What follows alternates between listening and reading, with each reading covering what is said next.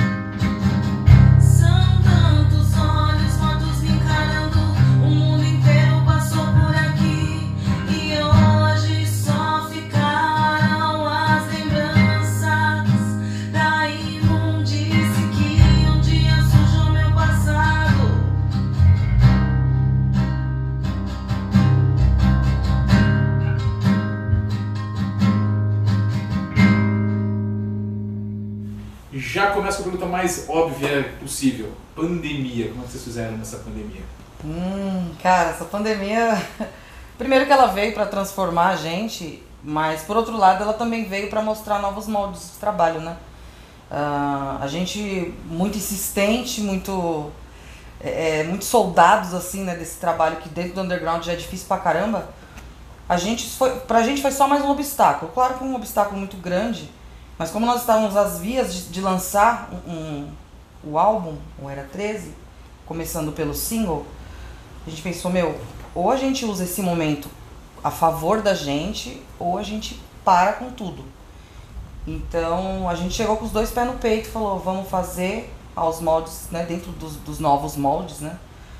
E a gente lançou o primeiro trabalho com o Fallen Again, que foi na primeira semana da pandemia. Dois dias antes Dois né, dias de antes. decretar a quarentena, a gente lançou. teve uma, uma, uma aceitação muito bacana. E alguns meses depois nós queríamos lançar outro clipe, não tinha como fazer clipe, não tinha como gravar, não tinha como sair. A gente reuniu toda a galera que acompanha a banda, que gosta da banda, e falou. Fez, fez- fizemos convite, né? O que, que vocês acham de participar do, do clipe da Indigna? A galera, como assim? A gente não pode sair de casa. A gente falou, não, vocês não vão sair de casa, vocês vão. A gente vai mandar a música pra vocês em primeira mão e vocês vão gravar um vídeo react. Enfim, e foi a história toda. A gente lançou o. como que é o nome da música mesmo? Gente, Cheiro da Miséria. Cheiro da Miséria. E, e a gente achou um novo, um novo modelo de adequação para trabalhar, mas o não trabalhar não entrou no nosso, no nosso script. Eu digo que a, que a pandemia também ensinou a gente, tipo, é, se reinventar, tanto no- nos moldes de trabalho, como a que ela falou, agora, mas também de pensar um pouco mais estrategicamente. Estar dentro de casa faz você puxar o freio de mão e falar assim, porra, por que, que eu vou lançar isso agora, sendo que eu posso segurar e o momento vai vir? Entendeu? É, agora a gente está num, num pré-final aqui. A gente já tem trabalho para entrar em estúdio, mas só tem trabalho para entrar em estúdio também porque a gente começou a pensar, pô, a gente lançou esse, agora a gente precisa alimentar a pessoa de mais conteúdo. Né? E assim que hoje, nos moldes de mercado de hoje, que a música é muito é, é, praticamente descartável, o pessoal ouve hoje, ouve amanhã, amanhã já tem outra música tal. Então a pandemia ela veio justamente para esse modo de reinventar o artista e falar assim, ó, você precisa estar, precisa estar em constante evolução, crescimento, aprendizado o tempo todo. O tempo todo. E a parte, já chegando um pouco no Era 13, a gente precisava gravar um álbum. Já estava programado, a gente já tinha a meta de gravar esse álbum. Fevereiro chegou aquela parte, tipo, né? E chegou a quarentena com tudo mesmo, todo aí, né? A gente se assustou. É, eu morava com a minha mãe na época, minha mãe era da, da zona de risco. Eu falei, nossa, tem Quantos meses a gente ficou sem se Né? ver? Uns três, quatro, né? por aí. Mas chegou uma hora que a gente falou, gente, a gente precisa trabalhar, né? A gente precisa Dá um fazer algo, dar um jeito. E foi a hora que a gente se juntou e falou, vamos, vamos. Chegamos no Herbert, né, nosso produtor que gravou tal. Agradeço muito a ele dele ter aceitado. A gente fez todo o possível de ter a cautela, né, de chegar, gravar, ter a distância, a máscara tal. E, meu, conseguimos gravar o Era 13. Mesmo na pandemia, com tudo, a gente conseguiu lançar nosso trabalho, né? A gente conseguiu vir com o cheiro da miséria também. Mesmo na pandemia, veio aquele lado, tipo assim, da gente, tipo, ter a consciência, tipo assim, né? Vamos ter a responsabilidade, mas sem deixar de, de, de ter o nosso conteúdo, sem deixar a Indigna parada, né? A gente não queria deixar essa banda parada. A gente queria, tipo, ter algo para levar, ter algo para falar que a gente tá vivo, a gente tá aqui, a gente precisa desse álbum. E tudo foi, né? Com certeza, só abrindo um, um- uma vírgula aí no que você Aham. está falando. E a gente sempre se preocupou. A Indigna é uma banda que ela nunca teve ato. A gente nunca parou. Nunca teve aquela respirada. A, a gente foi. está 13 anos aí e, tipo, fogo na roupa. Então, nosso maior medo, nesse caso da pandemia, era ter um hiato obrigado. A gente ter um hiato. Obrigatório. O mundo teve um hiato. Então a gente conseguiu assim, achar igual o ratinho, né? Quando vai sair, ele passa por baixo da porta, ele passa pela fresta. E a pandemia pra gente foi isso. A gente passou pela fresta. O pastor ladrão anda de carrão. Benefício do governo. São 13 milhões de desempregados. E a mamata só aumenta pra quem tá lá no Senado. E lá em casa cortaram a luz e eu tô aqui com fome.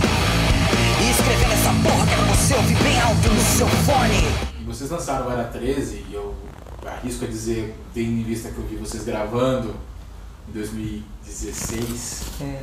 acompanho o show de vocês, tudo bem, algumas músicas com o Ginger vendo agora, tipo, é uma evolução muito absurda. A impressão que eu tenho é que vocês estão muito mais confortáveis com o som que vocês estão se propondo a fazer, explorando outros tipos de sons e tendências e afins, e sabendo onde as coisas se encaixam. É isso mesmo? Tô certo na minha visão? Tá assim. é, a gente por muito tempo sofreu com troca de membro, né? É, eu costumo falar que ter uma banda, né, além do, do clichê do casamento que você não tem relação sexual, Tem sim, pô. no nosso caso. Mas teve uma- além de ter a parte chata né, da banda, ah, as pessoas costumam sair das bandas, né? Largar os trabalhos, enfim, ou optar por outras coisas, quando ele começa a te cobrar. Pô, é o aniversário da minha filha, aniversário da minha mãe, da minha mãe. Eu não posso estar porque eu tenho ensaio, porque eu tenho gravação, porque eu tenho isso, porque eu tenho aquilo. Ah, e isso acaba afetando totalmente no, no desempenho da banda, seja na hora de compor, na hora do palco, na hora de fazer qualquer tipo de trabalho. Então, quando a gente consegue fechar um time bacana, onde está todo mundo é, é, é, com a mesma, o mesmo intuito, a mesma disposição, isso acaba refletindo total e unicamente no som.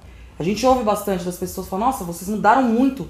E pra melhor, uh, que bom. Mas é porque a gente fechou um time bacana. Então a gente fala a mesma língua. Se falar pra ele, vamos ensaiar meia-noite, não é o caso, mas vamos, vamos ensaiar meia-noite, vamos ensaiar meia-noite. Tiago nem se fala, eu nem se fala. Então esse entrosamento reflete totalmente na música, né? Cara, eu posso falar pra você que, tipo, isso se dá, esse, esse amadurecimento dá também, porque é, eu já fiz até um post sobre isso, que o underground ele te massacra. Mas ele te massacra de uma forma assim, você pega uma pedra bruta e você vai lapidando ele. Lapidando.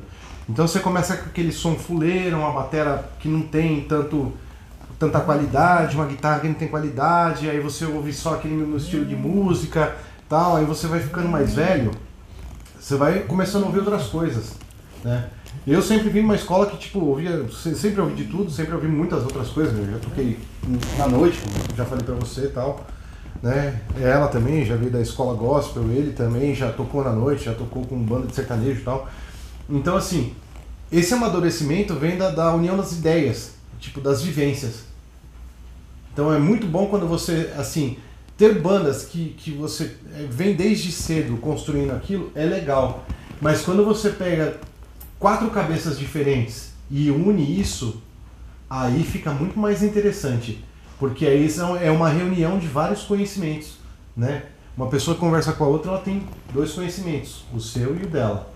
Quando você reúne uma banda com esse número de conhecimentos, aí a grandiosidade é muito melhor. Muito melhor. Então o Era 13, ele veio com esse amadurecimento justamente porque a gente pegou o que a gente viu do Ginger, a gente pegou a nossa vivência, aí pegou a vivência dos membros e fizemos um mix disso tudo e aí conseguimos unificar isso num, num trabalho. Aí o negócio ficou mais interessante, né? Teve algumas coisas que eu falei, tipo, num, num- nos vídeos que a gente soltou, que eu falei, não, esse é um dos melhores álbuns de metal que. tipo, eu acho, porque eu, eu vendo o meu trabalho. Eu acho que o, o álbum que eu fiz é o melhor álbum de metal do, do- do- do- da atualidade. Eu sempre vou falar isso, porque é o que eu vendo. Entendeu? O meu que eu vendo é o melhor. Então, vou te dar a visão de quem ouve. é. É um dos melhores. Então, obrigado, obrigado. Então a gente fica tipo. Por quê? Porque a gente conseguiu sintetizar o new metal, o thrash, o progressivo, o, o, o, o metal tradicional, tudo em um, um, um único disco. E com seis faixas, se o cara ouve, ele fala: caramba, vou ouvir de novo. Relatos de que eu já ouvi. E vou ouvir de novo, vou ouvir. E o cara falou assim: meu, já tava oito vezes que tipo. Eu ouvi de novo e eu ouvi coisa diferente, é como ler um livro várias vezes ter partes diferentes em apenas seis músicas. Então eu acredito muito nisso por conta dessa vivência que a gente tem de influências, de vivência, tudo da noite, do gospel, e enfim, de tudo isso. Fala aí, Chico. É, gravar o Era 3 foi algo. Traba... Teve trabalho, sim. Teve álbuns que já tinha, já, né? Tinha coisas já. é, que eles já tinham feito tal. Mas chegar e pegar e poder trabalhar, né? Fazer a minha parte no baixo e ter totalmente é, a parte livre de falar, ó, faz o que você achar melhor. É, chegar lá, de repente chega, daí tipo assim, né, sempre o produtor tem aquela parte dele, ó, vamos fazer isso, vamos fazer aquilo. Chega assim, mesmo, mesmo tendo um pouquinho desses, dessas barreiras assim, eu já me senti em casa já. Né? A Indigna tem 13 anos, eu tenho apenas um ano. Mas desde quando eu fazia parte da Confex, que era outra banda que fazia parte que eu acompanhava junto com eles, eu já via essa banda e já, já tinha esse, esse respeito pela, pela Indigna, né? A Indigna é uma banda que ele- eles tocavam e a gente parava pra olhar e falava, meu, que banda é essa, cara? No meio underground. É a sua banda. E hoje fazer parte disso, né? Hoje fazer parte disso é algo que, tipo assim, eu tenho o maior respeito, eu tenho o maior carinho, né? De estar fazendo parte, de estar somando junto com eles. E gravar o Era 13 foi algo que eu peguei assim, abracei e falei, mano, vamos fazer. Eu não quero fazer o melhor baixo, eu quero fazer o melhor álbum. Vamos fazer o melhor álbum aí, vamos levar isso pra frente, mano. E gravar junto com o Herbert, daí lá chegar lá, o Thiago com a bateria pronta, gravar o baixo em cima, foi algo surpreendente e, e vou falar que foi um dos melhores trabalhos que eu já fiz como músico. Mesmo não tendo compondo algumas músicas junto com eles. Mas já algo pronto que, tipo assim, parecia que eu já fazia parte há muito tempo já com eles. Foi algo, tipo assim, que eu falei, meu, tô em casa. Pô, legal. Quero que nem Lula. Isso, vamos isso, ouvir isso. isso que é melhor. É, quero que nem. E uma coisa legal ouvindo é que é uma montanha russa. Você, tem, você, você, você ouve o disco, você tem várias sensações, você tem aquele momento que você está no ápice, tem aquele que você dá aquela descida e tal. A estratégia de colocação das músicas e o fato de elas serem metade inglês, metade português. Como é, que- como é que foi essa, essa, essa criação? Teve, foi, foi, foi no susto? Foi pensado? Não, não foi não. A gente. A gente tem uma influência muito forte de banda né, pesada. Afinal de contas, o metal ele não é nosso. Apesar de termos o, Sepultura, que é com esse legado ímpar. Mas você sendo brasileiro e fazer metal, você já tá bem na fita. E fazer em português é uma leitura diferente. É uma. É um jeito diferente de falar. As abordagens são diferentes. E beleza, fizemos músicas em português a vida toda e. Por que não fazer em inglês? Por que não um- uma nova estratégia? Por que não um novo, um novo jeito de se expressar? Porque o que eu percebi, escrever em português, eu posso escrever sobre os problemas do meu país, de repente até sobre a- a- as coisas que a gente vive, enfim, de um, com uma linguagem. O brasileiro ele, ele, ele pede uma linguagem mais detalhada quando se trata de música. No rock, no metal principalmente. O inglês ele é mais dinâmico. E você, eu pelo menos eu acho que dá- eu consegui me expressar melhor sobre questões pessoais com o inglês. Então a gente tentou uma, mas a gente não ia lançar ela de single, inclusive. O, a Fallen Again foi o primeiro sing, o single. Ela veio, aí ela veio no susto.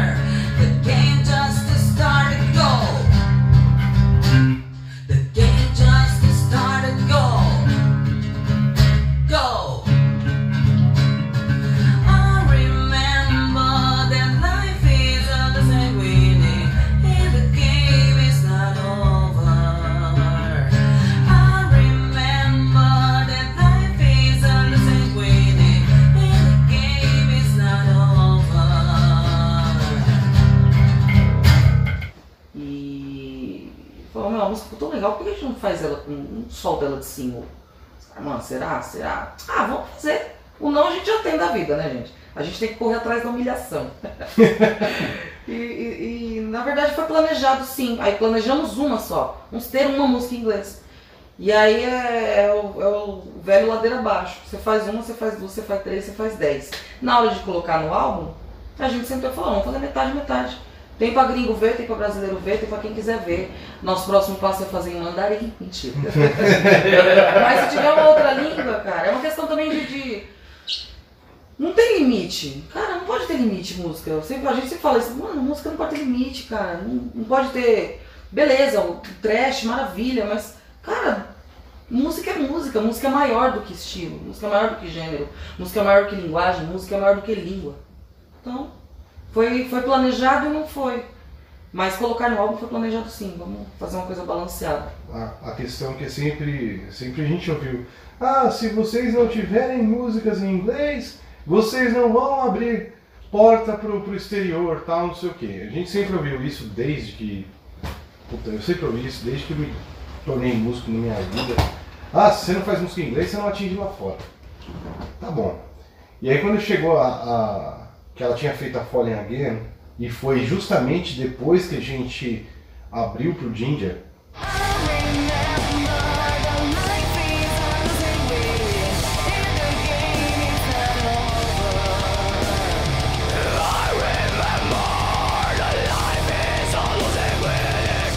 A gente abriu pro Ginger, a gente tocou numa feira muito importante que tem por aqui, né, que é a feira de Embu das Artes. A gente tocou no palco principal. E foram dois shows maravilhosos e, tipo, depois dessa noite rolou a letra do Falling Again e ela falou assim, meu, tem essa letra aqui. E tipo, eu fiquei com aquela parada na cabeça, eu falei assim, pô, essa letra é legal tal. E fui trabalhar e veio a base na minha cabeça, eu transportei isso pra guitarra, passei pro Diego e falei, mano, é isso aqui. Aí ele fez e a gente começou a ensaiar, beleza. Só que vieram as outras músicas. Vieram as outras músicas e vieram músicas que a gente criou e uma que já tava já no- ali no, no pente e tipo, é, como é que a gente vai fazer agora? Eu falei, ah, mas 3 e 3, né? E pode não parecer, mas do Kiss ao Iron Maiden, do Michael Jackson a Beyoncé, todo mundo faz estratégia para atingir o seu público-alvo. E para quem pensa que por mais que a gente seja uma banda do underground, a gente quer atingir um público-alvo. Então, assim, a gente pensou, pô, pessoal que gosta de inglês, vamos fazer em inglês e vamos fazer em português também. Como a gente vai dividir isso? Tá, vamos mesclar, fica legal. O que, que vocês acham, banda? Putz, vamos mesclar, vai ficar legal, tal, não sei o que. Vai atingir o público e vai ser agradável, porque assim, quem não entende vai procurar entender. E quem entende vai falar assim, pô, uma letra liga na outra, o, o disco se fala, o disco se conversa, mesmo uma sendo em inglês e outra português, o disco se conversa. Até na música final, que a música final é uma música em português, que é a Os Anjos Se Foram, que é uma passagem até pessoal. Então, tipo, é, se você parar para pensar, o disco ele, ele é composto de músicas em inglês e português, mas que elas se conversam dentro de um contexto. E isso porque o disco não é um disco conceitual, é um disco normal, não é conceito. Não estamos falando sobre a guerra, sobre o, o preconceito, sobre tipo problemas mentais. Não, não, a gente montou um disco com músicas que a gente achou que era legal e pô, acabou, legal, beleza, ouçam. E a estratégia foi agradar todos e também buscar aquela coisa que eu tinha quando eu tinha uns 14, 15 anos, que faz algum tempo atrás, de tipo, pô, o que, que essa música fala? Vou lá buscar saber e tipo traduzir a música e fazer um, um trabalho que isso enriquece até a pessoa mesmo. Isso que é interessante. E o legal do, do, do disco, antes de o Chicano falar legal, o legal do disco, você não tem um conceito. Eu vou te falar que tem um conceito. É. O conceito desse disco, que é o que eu acompanhando vocês já há um, um tempinho, esse conceito é a essência de vocês. Sim, total. É a essência de vocês. O conceito desse álbum é a essência da Indigna. Eu, eu acho que assim, mais do que a gente falou de dores, a gente falou de realidades, por exemplo, se você pegar Cheiro da Miséria, e uma coisa que a Thaís pode até falar melhor do que eu, porque ela que compõe as letras, é sobre a questão da dualidade que a gente trabalha em letra. Tem coisas que você acha que a gente está falando de política, a gente pode estar falando de religião. Então você interpreta como você quiser aquilo que você está sentindo na hora. Então você pega. O o próprio Corey Taylor faz isso muito no Slipknot. Às vezes você acha que ele está falando de uma coisa e ele está falando de outra. Né? Como muitas vezes fala, ah, o Slipknot é satanista. Cala a boca, o Slipknot não é satanista. Não tem nada a ver com isso. E a gente trabalha justamente nisso. Não é uma coisa é, fechada, é uma coisa aberta. Uma coisa tipo que você pode interpretar, interpretar de várias formas. E as letras são muito bacanas, principalmente desse disco. Não que as outras não sejam legais, mas de- desse disco, eu acredito pela época que estamos vivendo, elas se conectam ainda mais. Assim. Como é que é para você ter eh, essa coisa da inspiração? Já que você compõe boa parte das letras, como é que você. O que te inspira na hora de compor? Vou te fazer a, a frase clichê mais clichê que existe. A frase clichê mais clichê que existe, né? Tipo a Paula Toller no supermercado, vê lá lista de tomate, ah, tomate rima com linguiça, que rima com cenoura, ou o Van Halen que tá lá no carro no banheiro, né? Pegava a guitarra. Como é que surge? Não sei. não sei, não eu não tenho uma receita não, não tenho um, um método, não tem. É, isso é, isso é, é difícil de, de- de- Eu nunca tinha parado para pensar nisso. Não tem, ai, vou fazer o clima, o momento, ou estou com muita raiva. Não tem, só, só escreve, só escrevo. A única, assim, a única vez, né, a experiência que eu tive foi com, inclusive, acho que Cavacova. Que eu tava assistindo um desses jornais sangrentos da- das 17 horas. E, cara, me deu muita raiva, muita raiva mesmo, assim, de, de, de assistir aquela carnificina né, gratuita da TV aberta, do apresentador, do, enfim, isso, aquilo me deu um, um start negativo tão grande que foi a única vez assim que foi inebriada em ódio que eu escrevi ela, assim. Mas não foi nada planejado também. A única coisa, mas a única situação que posso lembrar. Vem, cara, só vem, não sei. É tipo Chico Xavier. O pinga-fogo, ó o pinga-fogo. Mas eu acho que na verdade são um compilado de sentimentos. No caso da- da- das letras que são é, é, referen- que fazem referência à, à- à atual condição secular do país, a gente já vive essa insatisfação. Então colocá-la no papel é igual colocar ela sentar com seu amigo e conversar sobre. A diferença é que ela é escrita e musicada. Mas acho que é um catadão de insatisfação. Não tem fórmula não. Mais uma vez eu vou te perguntar o que, que eu vou fazer. O que, que eu vou fazer? O que, que eu vou fazer? O que, que eu vou fazer? Cabacoma, cabacoma, cabacoma. Cabacoma, cabacoma, cabacoma. Deixa. É, até mesmo assim. Eu já tinha ouvido o espírito de porco e tal. Mas pouco antes de eu entrar na banda, a gente. Eu tava com a minha antiga banda ainda, a gente dividiu o mesmo palco. Ver o novo single da Indigna de mãos dadas é aquela parte que você fala, né? Que o Thiago falou. Que você ouve e você entende aquilo que você entende na, na fase que você está passando. Ouvir a de mãos dadas naquele dia foi algo que, tipo assim, eu parei, escutei e falei, mano, que letra, que música, sabe? Que, tipo, harmonia, que solo, sabe? Você vai assimilando tudo. Eu, como músico, a gente, quando é músico, você tá ali pra, tipo, não avaliar, mas Pra você julgar. quer ver, não, não julgar. Eu- nossa, mas ver aquela música, eu falei, meu. Mas aquele dia aquela letra me pegou, cara. E eu procurei a Indigna depois, mais a fundo, sabe? E foi uma das partes que, tipo assim, eu me interessei pela banda. Eu falei assim, meu, sabe? É, é aquela coisa, tipo assim, você tá vivendo num- num- numa fase difícil, é aquela coisa tá quase te matando, cara. E, tipo assim, você supera aquilo.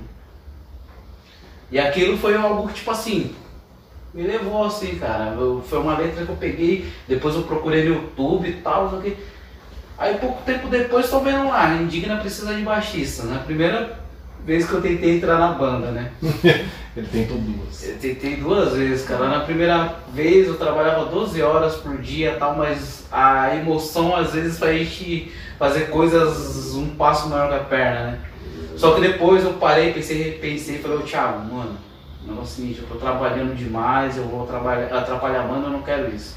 E teve a segunda chance, foi hoje, né? A gente tentou de novo, acabei entrando, tô até hoje aí. Mas assim, é essa parte da, da né, de compor ali. Com uma música eu consegui chegar até Indigna, essa música né, mexeu comigo, e dessa música abriu essas portas, tipo assim, pô, precisamos de baixista. Não dá na primeira, foi na segunda. Foi com essa música Tamo que você entrou, né? Foi com essa música que eu, tipo, Ele fez a de mãos fiz o teste de mãos dadas e, Ah, meu, eu cheguei com os dois pés no peito e falei, mano, É isso aí. é isso que eu quero. O, o, o mais interessante também entre, entre a composição, letra e, e música, tipo, tudo isso que, que você vê amadurecido, é porque também, eu sempre falo, se você pegar o, o blues americano, lá no início, se você pegar o verdadeiro mesmo, o rei do rock, que é o Chuck Berry, se você pegar mesmo várias é, é, composições, elas não são feitas de, de coisas doces. Elas são feitas de dor. Ah, então vocês são uma banda depressiva? Não, nós não somos uma banda depressiva. Mas a gente fala a realidade do cara que pega ônibus às 6 horas da manhã. A gente fala a verdade da mulher que toma 16 facadas e morre na frente dos filhos. Isso ninguém quer falar. Porque é muito mais fácil falar que você vendeu sua bicicleta para beber, vendeu seu anel para beber, é, como rola na atualidade, é muito mais fácil você falar disso porque isso vende muito mais fácil. Porque o que é verdadeiro mesmo é difícil de ler, é difícil de digerir, difícil de entender. Né? Então a gente pega num paradoxo, como tipo o Chico Buarque que escrevia o que, o que escrevia na, na época da ditadura, da forma que escrevia, é difícil de entender. Realmente, senta e leia de verdade. Então, não que nós somos o Chico Buarque, mas a gente tem um estilo de composição que as pessoas têm que ler e entender aquilo. Que o mundo não está fácil, está bem difícil. E a gente escreve o proletariado, para a mulher, para o negro, para todo mundo que sofre a dificuldade. Nosso som tem essa dor. E talvez seja por isso que atinge tão forte aquele que ouve e fala assim: cara, me identifiquei com isso. Porque a gente escreve para as realidades. A gente não escreve para mídia, para o popstar, para isso. A gente escreve para quem sofre.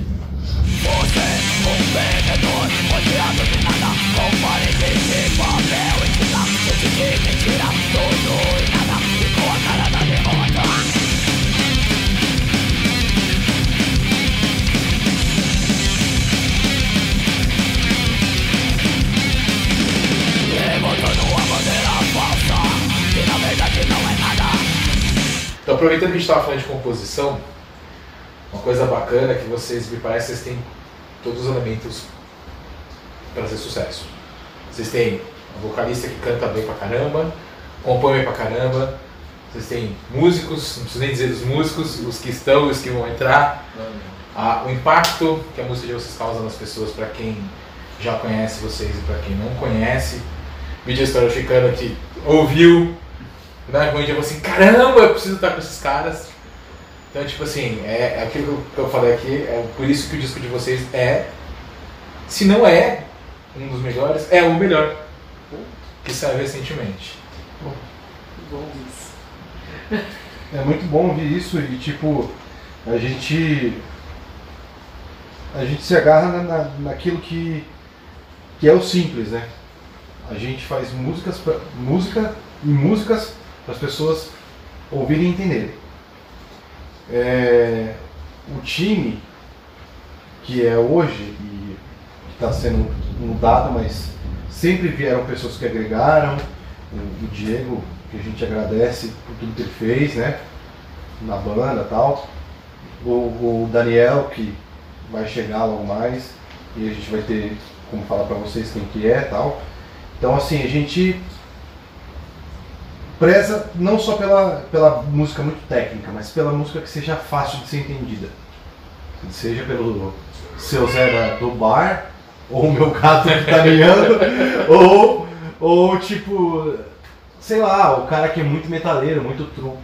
Então tem que agradar todo mundo. é, só existem duas músicas, né? Segundo o Caipira, existem duas músicas. Aqui arrepia e aqui não arrepia. Arrepiou é boa, não arrepiou. Lança o disco que o Raul Gil fazia. Cara, sei lá, você vai falar sobre isso. né? A gente, a gente lança álbum, é um tiro no escuro, a gente espera, assim, claro, um bom, um bom resultado, uma boa leitura, boas críticas. Mas primeiramente a gente lança porque a gente gosta de fazer isso e a gente só sabe fazer isso. É, não tem, sabe, é, é- acho que cada álbum lançado é um tiro no escuro, mas quando você acende a luz você quer que ele, se- ele tenha alcançado o alvo. O, o alvo. É isso, e é, é- é muito lison, é lisonjeiro, lisonjeante, lisonjeador, sei lá. É muito bom ouvir que as pessoas se identificam que é um bom álbum, que a gente conseguiu atingir ah, o que a gente queria, ou às vezes até mais do que a gente nem imaginava. É isso. é, uma parte da gente, assim, tô falando tipo em estúdio, ensaiando, fazendo uma música, ou tanto no palco, tocando, executando as músicas ali, né, fazendo o que a gente mais gosta. É... A Indigna tem uma energia, cara, que você tá no, ensaio, a gente faz uma música no ensaio, e no ensaio a gente, tipo, né, já tô falando um pouco, dando spoiler do próximo álbum. No ensaio a gente consegue, conseguiu fazer uma música ali assim. Hoje, tipo assim, no ensaio, dos primeiros ensaios que eu fiz com a Indigna, é, eu consegui tirar junto com eles a cova-cova, já deixei pronta, já pra, tipo, sabe?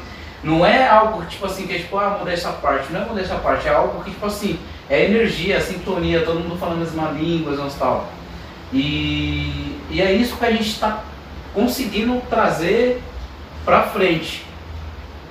É algo que, tipo assim, na hora de compor, a Thaís chega com a ideia, daí a gente chega com a base, a Thaís já chega assim fala, eu tenho uma letra pra isso. É algo que, tipo assim, ao mesmo tempo que tá, tá sendo fácil trabalhar, é algo que, tipo assim, é algo que só pode ser algo que, que, tem, que, tem, que tem que acontecer e vai acontecer. Eu posso E- falar, sem te cortar, desculpa, Não, não, de, de boa, Thiago.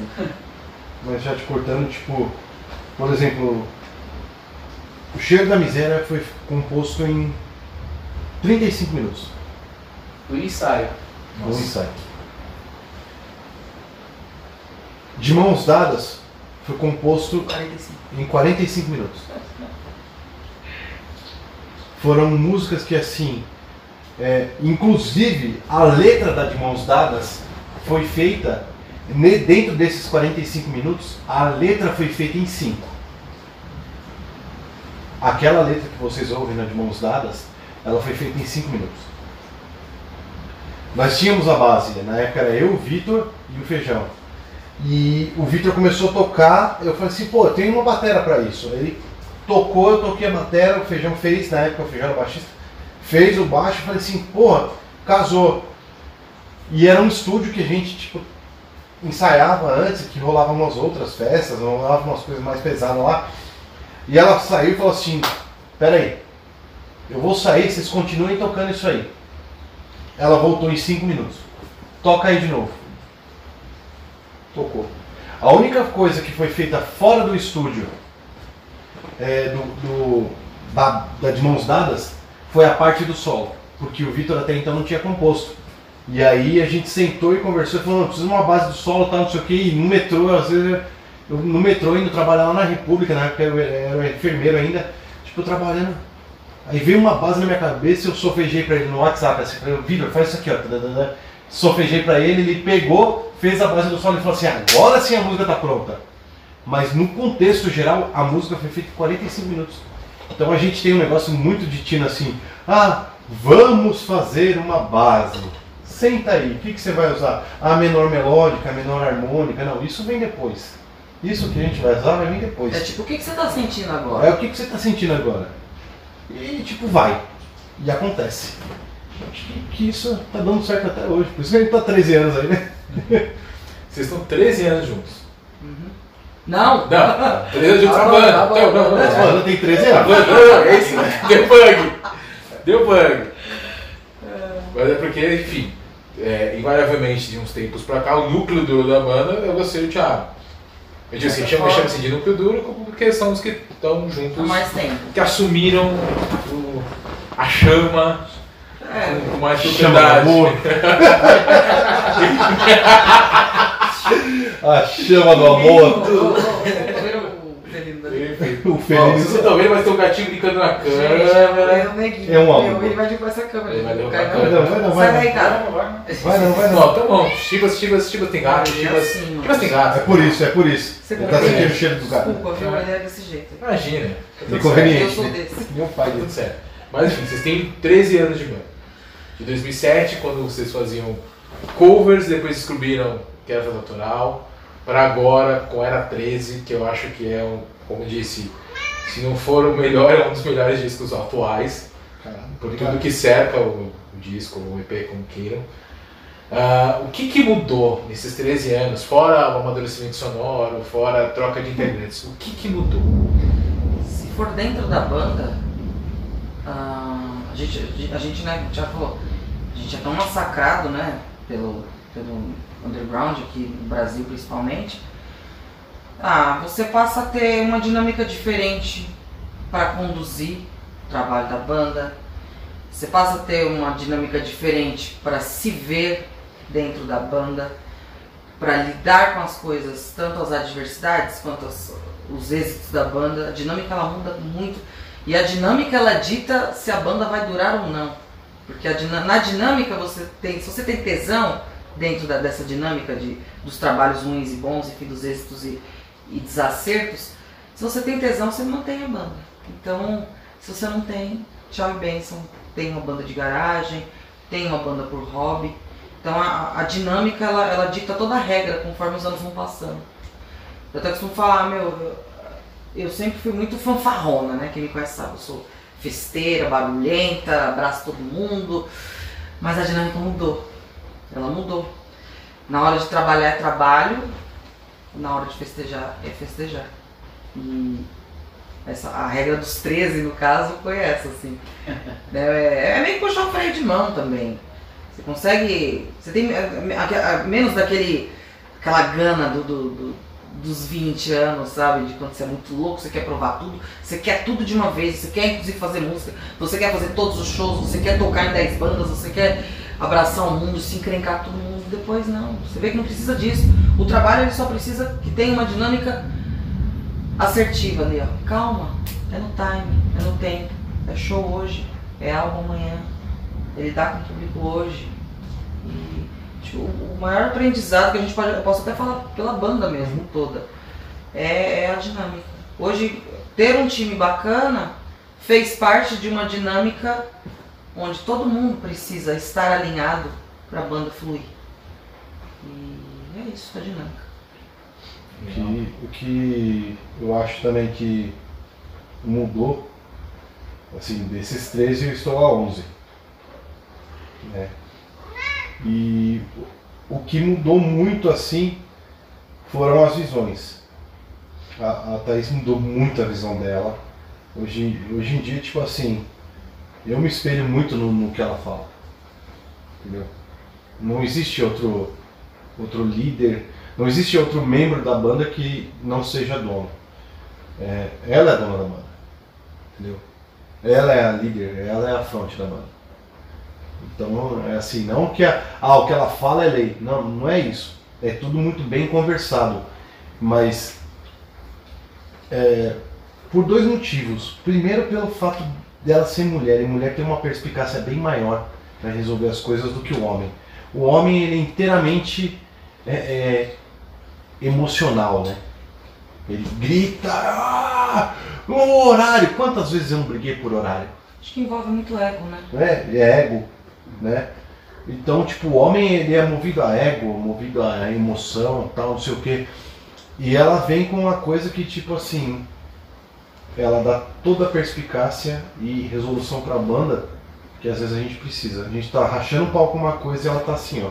Bom, quem assistiu o Bohemian Rhapsody viu, assim, os caras rachando o pau lá, o Fred Mercury assim, ó. Ah, vocês vão brigar? Então eu vou lá beber o meu uísque, depois, quando vocês tiverem resolvido, e os caras racharam o pau e o cara tava lá. Eu, é. então, eu acho que assim, da indigna, a Thaís é o Fred Mercury. Por quê? Porque ela tem essa. Ah, vocês vão tretar? Então eu vou ali fora beber e quando vocês tiverem resolvido, tá tudo certo. Bota o meu leque. Tchau. É, tchau. Então é, é isso, eu acho que é evolução também. Assim, cara, eu sempre fui um cara muito mais. Sempre fui um cara mais difícil, porque assim, o instrumento é maior, a responsabilidade é maior, então sempre briguei por esse negócio de horário e tal, não sei o quê. Mas chega um ponto que você fala, porra, não tem de dois tons? É, eu toco com um tom. Ah, não tem. não tem retorno. Eu toco sem retorno. Ah, não. Puta, cara, só tem o bumbo e o surdo. Tá bom, eu levo a caixa e vai tocar com o surdo e tá tudo certo, velho. Sabe, o que importa é levar a mensagem pra quem precisa. Porque se. Quando eu entrei na banda, eu tive certeza que eu- queria ficar na banda. Foi primeiro num show que teve no Tereza e depois que teve lá em Jundiaí. Que eu falei assim: não, eu tenho certeza realmente que eu tenho que estar aqui nessa banda e não vai ser outro lugar. Cara, a gente foi tocar em Jundiaí. A gente foi a última banda. Era mais ou menos 3 horas da manhã, na hora que a gente tava montando um cara lá no fundo. Mas lá no fundo da casa. Toca espírito de porco, caralho! Falei, caralho, mas eu tô em Jundiaí, como é que esse cara conhece isso? Ah, não é nem tão longe, tudo bem. Mas é uma banda que tá me iniciando. Falei, caralho, mano. É aqui mesmo que eu vou ficar nessa porra. E assim, as, as posturas mudam à medida que assim, As respo- responsabilidades aumentam, as posturas mudam, porque a gente vê no bem maior que o bem maior, no final, não é só a música, é o público. O meu bem maior hoje não é só a música que eu faço, é o meu público. Eu tenho que lamber o chão que o público passa, porque é eles que me mantêm de pé. Só isso. Uma coisa bacana é que nessa época que a gente está na pandemia, obviamente tudo foi digital. E uma coisa muito bacana é que o público de vocês corresponde ao que vocês fazem no digital. Não só correspondem, eles espalham a mensagem que vocês fazem no digital, é a base de fãs de vocês, deu pra, pra ver, que Você é aumentou culpa dela. consideravelmente. Ele já apontou quem é o culpado, então, e aí? Conta. Que é Bahia, pai, que é Brasil. a gente gosta de abraçar, gosta de gente, gosta de calor, gosta de emoção, né? Não tem essa frescura, não. E eu, eu sempre falo, a gente é fã também de alguém. Você é fã de alguém, é fã de alguém, eu também sou fã. E fã que é isso, cara, que é tipo, cara, oi, meu, meu você é pegar. mendiga, você é fulano. Cara, eu acho que isso é dado só porque você conversa com a pessoa. Não existe essa coisa, não. Eu sou músico, eu sou artista, eu fã. Não, mano. Aqui, chega aí, vem tomar uma breja, vamos trocar uma ideia. Como é que tá a mãe? Tá bem? O pai tá bem? Então tá bom, então vamos lá, pegar a camiseta da banda, vamos ouvir de mãos dadas e tal. Essa, essa, essa proximidade é o mínimo, sabe? É, é- e não é forçada, é só porque você realmente é grato pela pessoa estar lá com a, com a camiseta da sua banda. A pessoa, você vai no show, a pessoa sabe cantar uma música, ou pede uma música, como aconteceu lá em Jundiaí.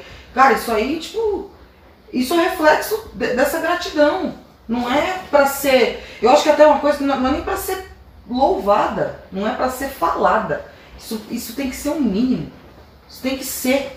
Você é artista, você é músico, você é rockstar, você, enfim, qualquer coisa. Até se você vende uma trufa, se você faz um cabelo, se a pessoa agradece pela sua prestação de serviço, você retribuir com um sorriso, ou enfim, com um bom serviço, cara, é- é- é- tem que ser assim. É, tipo rato na roda, tem que ser isso. Então se tem uma base de fãs bacana, que eu acho mó barato esse termo, uma base, fanbase. Uh, cara, falar fanbase é muito chique, ó, fanbase. Tem uma base de fãs legais, um, eu até chamo de amigos. É, é o resultado da, da- da sua dedicação para com eles também, não só para com a música. Ah, eu vou fazer uma música boa, mas eu sou intocável. Não, não. Porque você tem que se colocar no lugar do fã, porque você é fã. Então, inclusive a gente tem um, um- grupo no, no, no Telegram que, cara, tem gente. Ontem, inclusive, entrou um menino do, do Amazonas, da Amazonas, é, da Amazonas. E ele tava falando pra mim antes de entrar no grupo, falei, vou fazer uma entrevista pra esse fulano. Muito legal, JP. E ele falou, meu, eu tô aqui no interior, a minha família mora na, na cidade mais próxima, mas ele é de uma cidade muito pequenininha que não tem internet. E hoje eu vim pra cidade maior que tem internet e eu não consigo ouvir as músicas de vocês pelo streaming. Você poderia me passar pelo WhatsApp? Eu falei, ó, até agora. Mandei todas as músicas. Ele ficou muito feliz. E eu me coloquei no lugar dele. Falei, cara, se fosse Tá eu. Sabia disso? É, foi depois que vocês estavam conversando, né? Sério? Foi. E eu fiquei extremamente feliz. Ainda que eu tô de óculos escuros. Chorar, né? Ele ficou feliz, eu fiquei mais feliz ainda. Olha até onde vai. Pra gente aqui no estado de São Caraca. Paulo, na cidade de São Paulo, é muito simples você ir lá, colocar no Spotify, no Deezer, na, em qualquer plataforma que for e ouvir. E pra galera, sabe, que tem um- um- uma dificuldade maior, que tem um. sente o peso, o verdadeiro peso da vida, né? Maior do que a gente, tem essas dificuldades e o seu som chega lá.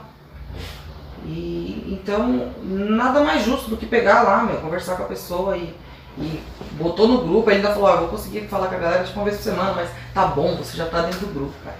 Tá bom, já tá dentro do grupo. Então é, é- é a pergunta e resposta sobre o seu bom trabalho, o seu bom desempenho, o público chegar e falar e você tem que fazer o mínimo, que é agradecer. Essa é, a- é a- o espelho da, da, da base de fãs da gente. E é assim mesmo, é assim mesmo. Eu venho de uma época que, tipo, né, com certeza o Thiago e Thaís, que pra gente chegar perto de uma banda a gente tinha que estar correndo atrás de um CD, de um release, De uma EP, uma É, então. É, e hoje, tipo, tá tocando com a Indigna e ter, tipo, né, redes sociais, tem um Telegram que, né, a galera que curte tá lá, assim, é totalmente diferente, cara, porque assim, muitas vezes É, teve muitas bandas que eu curtia que eu chegava perto e tipo vi uma coisa que não era tão livre de acesso assim. E a Indigna, assim, a gente tem essa coisa, a gente falou assim, não, mano, o fã merece, não é uma coisa que a gente tem de estratégia, é uma coisa que a gente tem porque a gente foi fã antes de tudo, entendeu? A gente senta, faz a nossa rodinha de som que a gente vai ouvir, pô, cara, eu curto pra caramba essa banda. É, a gente se emociona A gente, direto. É. Meu, é fogo, cara. É, é essa Também a gente que de senta, fala, mano, essa banda aqui, caraca, mano. Pô, tá aí, você curte isso? Caramba, ô Thiago, mano. A gente, tipo, antes de tudo é fã, tá ligado? A gente, antes de tudo é fã. E ter essa galera perto da gente, ter, tipo, as redes sociais, ter um Telegram pra galera poder estar ali com a gente ali, a gente tá vendo de perto ali, tipo, o carinho, o quanto a galera curte a gente, o quanto a galera quer da gente, o que eles têm também de ideia. Galera, ó, faz isso, eu quero saber disso, que nem hoje mesmo tava vendo lá. Por que é, essa capa? Essa capa tem alguma é, Significado? significado, alguma história e tal? Pô, cara, é legal da gente chegar e, tipo, sabe, é, Sanar essa dúvida. isso, tá ali, ó, tipo, junto com eles ali. E a indigna é isso, cara, não é algo, tipo, forçado, não é algo de estratégia, é algo o que é a indigna. É algo que é a indigna junto com os fãs. Eu, eu posso falar pra você que dentro, desse, de- dentro desses 13 anos eu já vi muita coisa. Tipo, vou falar como baterista agora. Tem um menino que no show que você tava, na outra banda ainda. Uhum. Eu rachei um prato de 19 no meio. E eu só vi um cara fazer isso. isso aí. Eu só vi um cara fazer isso na minha frente foi o Cavaleiro. Que ele rachou um de 20. Só uma polegada só. E esse menino endoidou, ele tipo, virou um músico, é o Fabrício. Ele virou músico e tal, queria ser baterista, mas tipo, não teve condições, pá. Mas virou, começou a tocar violão, começou a tocar na noite, fez um projeto e tal. Toca na noite e tal. E eu falo que o que a gente tem de mais valioso são os nossos fãs. Porque eles não são fãs. Eles são amigos. Eles participam da nossa vida. Eles veem o treino que ela faz. Eles vêm às vezes quando eu estou chateado e ch- chamam lá no, no e falam, "Ô, não fica assim não, tal, porque vai melhorar. É, assim como aconteceu uma- uma- umas coisas atrás e tipo um amigo que é de uma outra banda, mas chegou que também curte o som e falou, ó, cara, mano, toca o pau e, e vai dar certo tal. E a gente tem, graças ao universo, a Deus, ou o que cada um queira acreditar, a gente tem os melhores amigos do mundo. Porque ficar 13 anos de pé numa banda underground, e falando com peso agora, é embaçado. É embaçado. E saber dessa história agora aqui, ó, do, do, do JP, é tipo, mano, saber que você tá mudando a vida de alguém. E isso aí, cara, esse é o peso do negócio. Não é o dinheiro que você ganha, mas a atitude que você faz. É aquela cesta que você entrega sem tirar a foto. Que o cara comeu da tua música, ele se alimentou daquela energia e mudou a vida dele. Assim como o Bush mudou a minha vida, o Kurt Cobain mudou a minha vida, o Neil Peart mu- mudou a minha vida. Sabendo disso agora que ela falou, eu tô sabendo agora, nesse exato momento, por isso que eu tô assim desse jeito, que a gente tá conseguindo mudar a vida de alguém. Tá conseguindo mudar a vida de alguém e, enfim. E vocês já conseguiram, já conseguiram lidar com o fato de ser referência para outras bandas também? Não, eu não. Não sei. Não, não me chegou, não chegou até a mim ainda, sabe? Tem um monte de banda nova que tem vocês como referência, isso eu posso garantir. É. Responsa dobrada. Muito felizes também, porque, né? Pra ter uma banda você também se espelhou em outra. Na verdade, eu acho que é o tipo de. de. de, de, eh, de novidade que dificilmente chega até a gente, né? E quando chega você fica meio. Sério? Tipo agora, tipo, sério. É muito bom saber, mas é. Isso só aumenta a vontade de fazer mais e sei lá, angariar mais pessoas, mas levar mais pessoas por este caminho, inclusive. Uma vez que aqui no Brasil a gente não tem música como ensino na escola, né? Então, uma pessoa que, que se interessa por música é porque ela realmente se interessa. É porque ela realmente foi atrás, é porque ela realmente teve uma, uma referência. Muito bom. A responsa é enorme e, tipo, você pegar seu instrumento ali, pegar aquele carinha ali, aquele contrabaixo ali, e saber que além de fãs, né, tem a galera que, tipo, escuta a gente, e tem banda também que, tipo, sabe, fala, indigna, é pegar o baixo e falar assim, ó, isso aqui é uma responsabilidade que não é além só de fã, é além de músicos também, né? E assim como eu lá em 99, quando tive a minha primeira banda ali, curtia meus HC, curtia um, né, uns metais na época, que depois também entrei pro white metal, e quando eu via Eterna, via certas bandas, oficina de três, as coisas ali, ficava ali. Bendigra também propõe isso, né? Então é algo que a gente tem que, tipo, ter a responsabilidade de, de ver o cargo que a gente está levando mesmo, né? É algo que você falou que, tipo assim, eu não tinha pensado ainda, é algo que se dá a pensar até. A pensar, tipo, é abrir um leque a mais, assim, né? Do que a gente está levando pra galera. Realmente foi algo que, tipo, me levou a pensar em algo a mais. Esses dias um cara, o Beto, ele fez um cover da Cavacola. Um drum cover da Cavacola. E nunca ninguém tinha feito um drum cover de algo que eu tinha tocado.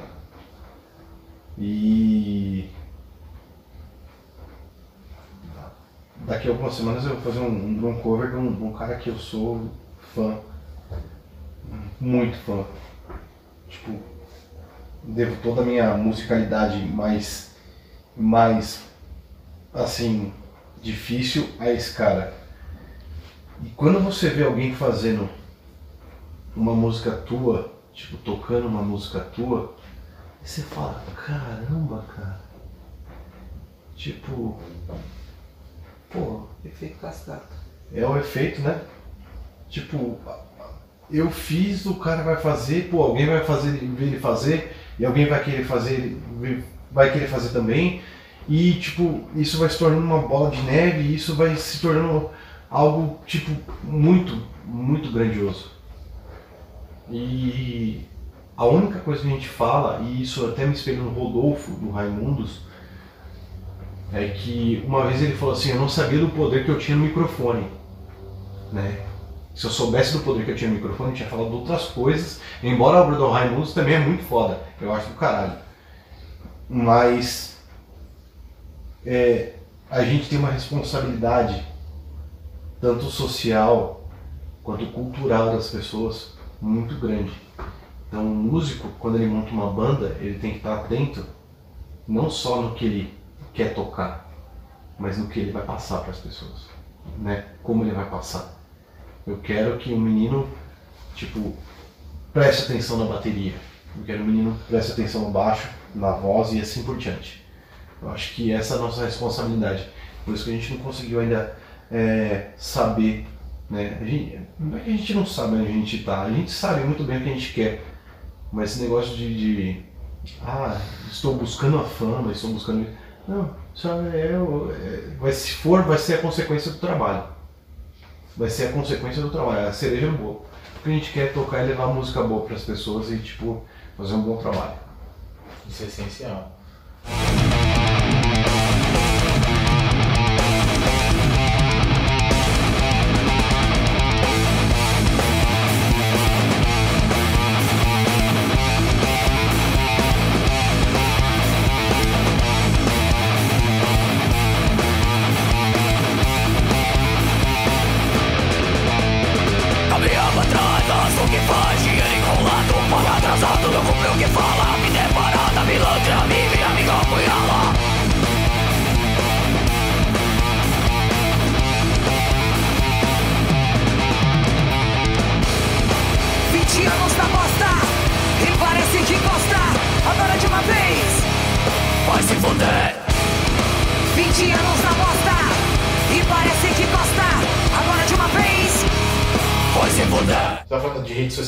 Alcance, etc. E vocês ah, conseguiram um alcance expressivo também com o vídeo que você fez da versão da música da Ginger. Conta aí um pouquinho.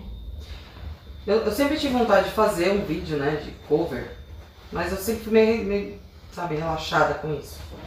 Na época que aquela música, a Pieces do Ginger foi lançada, foi a única música que me apeteceu. Eu falei, ah não, gostei dessa música porque ela é, pô, tem melódico, tem tudo, vamos fazer. E foi engraçado assim, eu, eu não sabia a música, eu ouvi a música algumas vezes e falei, ah, vou gravar. E foi sem pretensão nenhuma, eu gravei pra homenagear a banda, que era uma banda muito bacana, né? E eu falei, ah, vamos fazer. Fizemos, foi muito legal. Ah, Pretensão, né? É, é pretensão, né? Ah, eu vou gravar pra homenagear a banda. É tipo, eu vou gravar Rush, porque é pra homenagear o Batera, né? Vou gravar. Vai cagar. né? Tá Não, bom. mas foi mesmo, porque eu realmente gostava da banda. E lançou, né? Lançamos, foi super bacana. Só que a gente não contava que, acho que foi coisa de dois meses depois, a- a- esse vídeo foi parar na mão, da, na mão da banda. E sabe aquela coisa, né? Tipo, parece que o- você joga pro universo e ó, ah, esse você quer? Então vem cá. Mas a gente não queria nada, só queria gravar mesmo. E a- o vídeo foi parar na, na mão da banda, a gente ficou sabendo através das pessoas que começaram a compartilhar. Recebemos um print da página deles, né? Que eles compartilharam um vídeo co- comentando que era um dos melhores covers que já tinham feito. E ali começou, no mesmo dia, assim, a página, as redes da, da Indigna já, já obtiveram um, um resultado, obteve um resultado absurdo, assim, de muitos seguidores, um feedback muito positivo. Teve negativo também, tem até hoje. Enfim, pra gente foi super bacana. E os números foram só aumentando. E moral da história, a gente meio que acabou abrindo o show do Ginger, a convite né, do, da- do contratante, né, do manifesto, porque era a banda que parece que mais condizia para um mesmo público. Isso, isso até hoje rola um mano, nossa, isso aconteceu mesmo. Caraca! Então o resultado do, do cover foi a abertura do show. E pra gente foi um puta foi um presente duplo, né? E, e legal que eles sabiam quem éramos nós, na- no- nós tínhamos feito esse, esse cover e eles tinham compartilhado e o público sabia. Então foi um- uma noite de, de muitas conexões, assim, foi muito bacana. O resultado foi esse. Hoje, quem acompanha mais os números é o Thiago, ele é muito ligado nisso. Ele sempre fala, ó, o vídeo tá com 50 mil, 60 mil, 70 mil views. A última vez que ele falou, você sabia que o vídeo tá com 80 mil views? Eu falei, 81 mil. aí, ó.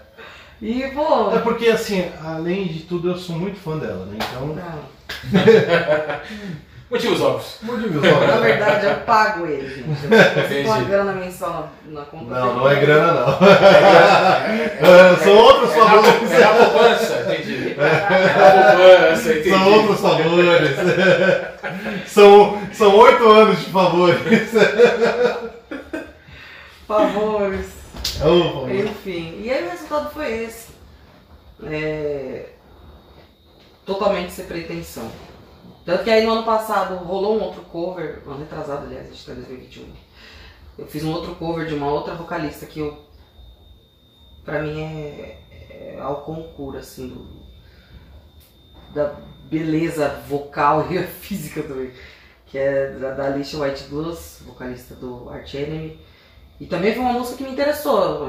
Pod- Eu poderia ter feito N música, sabe? Mas eu quis ir naquela e já não foi, sabe? Foi só um cover bacana. Tem visualizações bem legal. Mas são homenagens mesmo. A gente tem essa coisa da, né, da, da homenagem. O, o metal, ele tem, ele tem um fã diferente, né? Quando a gente fala, eu sou fã também. Então eu quero ir lá e falar, ó, eu, tô te homenageando, fazendo indo ao máximo, porque você é tão bom, você é tão máximo, eu quero tentar fazer alguma coisa próxima do que você faz. Então a pretensão do vídeo do Ginger foi essa e a pretensão do vídeo dos, dos N covers que eu vou fazer, eu vou fazer um monte, porque é só homenagem mesmo. Você quer. É, E também é uma maneira de estar pertinho ali do, do ídolo e da, sabe, e falar, ó, você me inspira. E foi isso. Isso é legal. Tem um, vou fazer quatro perguntas estilo pinga-fogo. Você que gosta de pinga-fogo agora vai sofrer. Só Ah. pode responder com uma palavra e nada mais. Tá, eu bate e volta. É um bate-volta aqui. Ah. Fazer o famoso Vou bate-volta. até mudar as palavras, peraí. Se você. Vamos minha cerveja, caralho. Olha lá, tá vendo? Puta. Eu tenho pi. Não, A gente levou pi.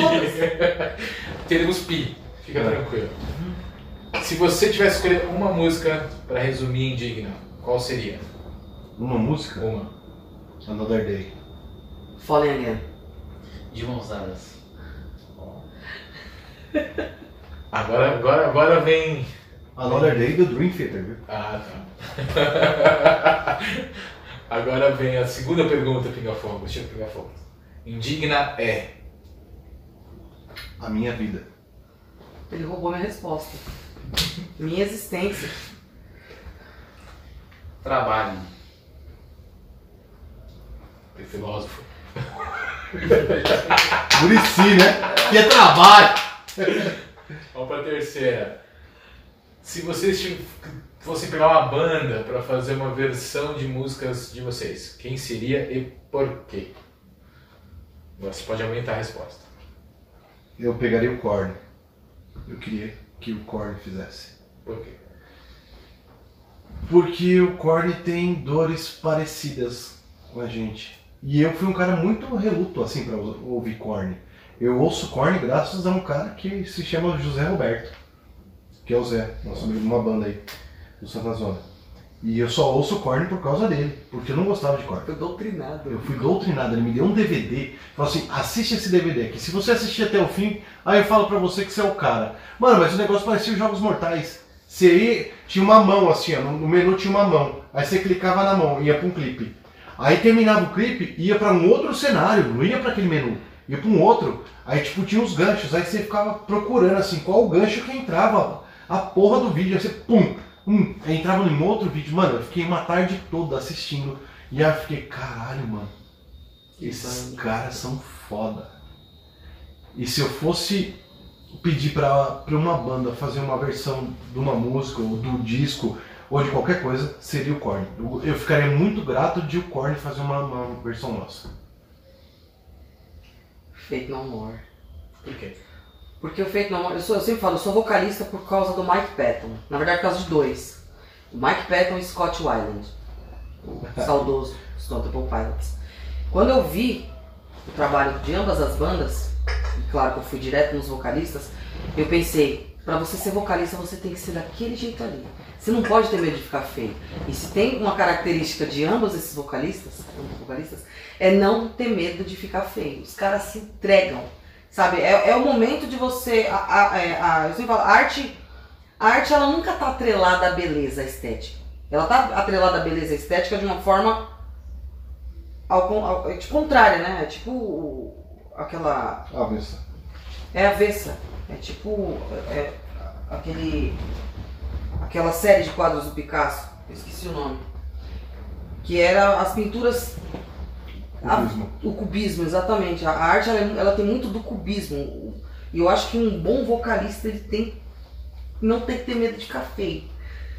E quando eu vi aqueles caras fazendo a- aqueles sons, mano, puta, foi foda. Mas o Mike Patton me pegou mais porque ele tem um leque muito grande de vocal. O Fate No More é uma banda que sempre, nunca teve medo de errar. Tanto que, meu, os caras fazem versões absurdas e improváveis. Então eu gostaria de ver alguma coisa, de repente, alguma coisa da Indigna no- nos vocais de Mike Patton. E por toda a banda também. Mike Bordan, monstrão, sou muito fã dele também. É. Fate No More. Fate No More. Mudvayne, cara. Por quê? A metamorfose deles, cara. Você vê eles lá no começo, o som pintado, aquele som ardido, aquele som agressivo. Foi daquilo para um som, não deixou de ser agressivo, mas um som mais maduro tal.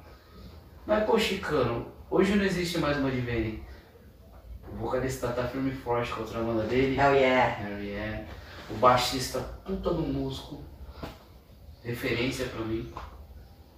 Ninguém deixou de estar ali na ativa. Mas Mudvayne é uma banda que é uma metamorfose que eu vejo indigna. Sabe? Desses 13 anos.